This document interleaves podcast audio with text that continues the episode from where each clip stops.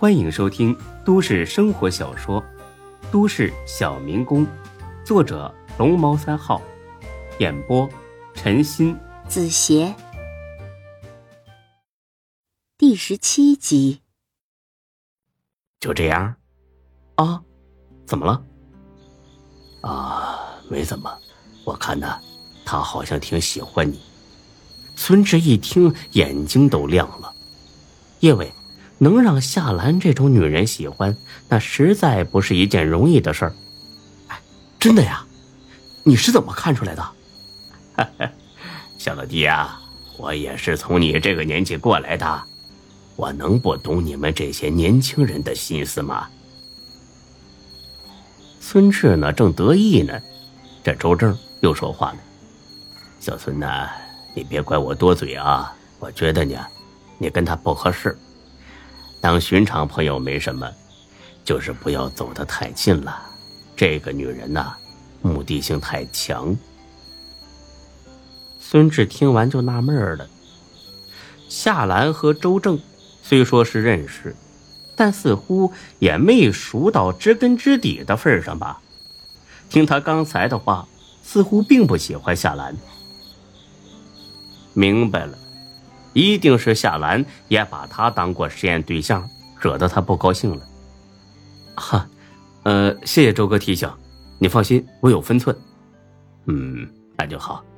哎呀，不早了，睡吧，明天还得干活的。哎，好。时间荏苒，岁月如梭，一眨眼的功夫，又是几天过去了。孙志呢？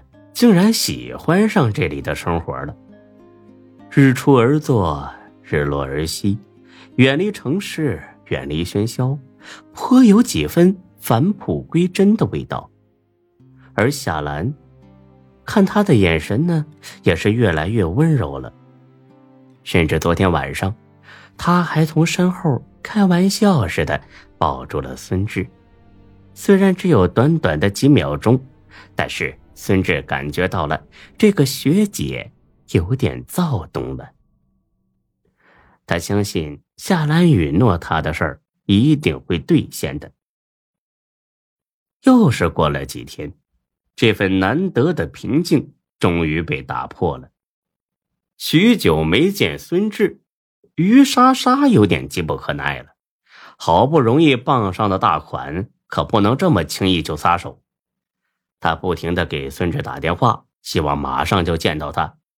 孙志呢，解释说自己还在泰国，过几天就回国了。于莎莎不听，非得要飞到泰国来找他。孙志最近也是憋得够呛，便找了个借口跟周正请了个假，就跑了回去。在暖水湾几番大战之后，于莎莎终于心满意足了。志哥，我想买套房子。孙志听了一愣，这女人胃口越来越大了。别说眼下没钱，就是有钱也不买。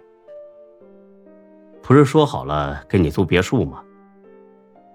于莎莎呢，撒娇似的蹭了蹭孙志。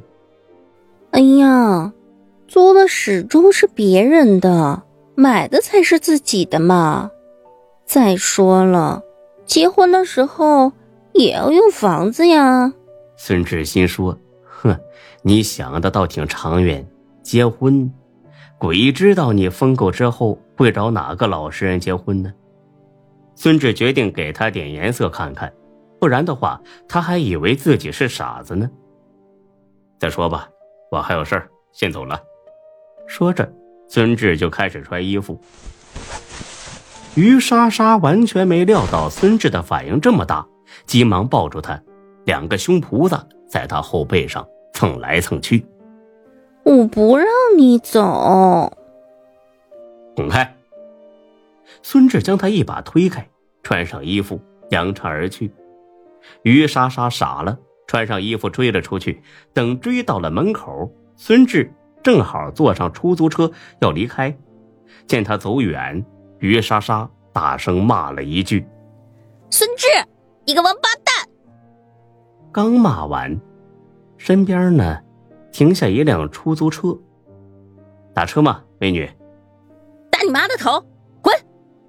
哟，这么不痛快呀？哥哥陪你玩玩啊，钱嘛好商量。说着，他从置物盒里边掏出来一大叠钱，少说呢，也得有好几千。于莎莎愣了愣，上了车。他这么做呢，不单纯是为了钱，也是为了报复孙志。爽完了就让我滚！行，老娘不是这么好欺负的。今天老娘就给你戴顶绿帽子。啊，当然，这只是他自以为是的报复。上了车，司机从后视镜中瞄了他一眼。美女，刚才听你骂人呢，怎么了？那王八蛋惹你了？于莎莎没好气的哼了一声：“哼，什么东西？以为老娘愿意伺候他似的？还孙志，就他妈是个孙子！这么巧啊？这个孙志多大年纪啊？二十多岁吧？你问这个干什么？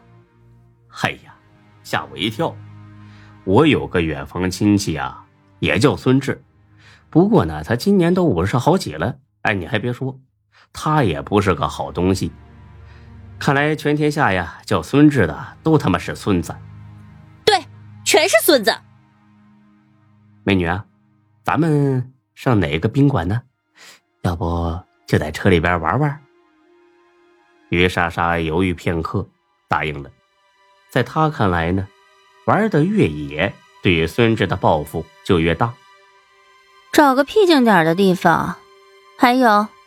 我要五千，少一分都不行。司机听罢，暗自笑了。于莎莎万万没想到，这个司机是孙志的房东刘永才。方才呢，刘永才是到暖水湾送人，刚到门口，就听见于莎莎在骂孙志。他心说：“不会这么巧吧？”没想到一上车，一套话还真对上了。看于莎莎这副轻贱模样，想必孙志呢也只是想拿他泄泄火。既然这样，今天晚上就好好的捉弄他一下。他开着车，七拐八拐的进了一片荒地。于莎莎手一伸。开始要钱了，先给钱后办事。刘永才呢，色眯眯的笑着，瞧着眼前这妞，该秃的秃，该翘的翘。若不是因为他是孙志的人，真想把他摁在后座上那一顿输出。错了吧，美女啊，整个 J 市也没这个规矩，啊，哪有先给钱的呀？你不会是头一次做吧？于莎莎听他这么一说呢，也有点怕了。这是一片荒地，万一这司机动了歪心思，强插了自己，那倒是小事儿；杀人灭口，那可就不好玩了。这个时候，只能是顺从一点最好。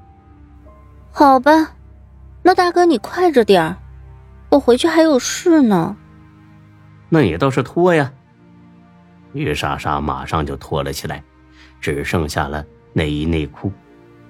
大哥，你你自己来，还是我给你脱？少废话，车里边太挤了，来下车，趴后备箱上，我保你爽到起飞。于莎莎本不想下去，但又怕激怒了他，稍作犹豫，还是下车了。刘永才呵呵一笑，一脚油门窜了出去。刘永才从后视镜中看到于莎莎站在原地，呆若木鸡。哈哈哈！臭婊子，拿了孙志的钱，还想钓别的凯子？哼，什么东西嘛！骂完之后，他才意识到自己就是那个凯子。不过这没什么。他总算做了一件回报孙志的事儿，于是他拨通了孙志的电话。喂，孙志啊，你在哪儿呢？我在外面呢，干啥呀？又让人扣下了？哎呀，屁呀！我这给你出了气了，你不谢谢我也就罢，你还挤兑我是不？你还有没有点良心了啊？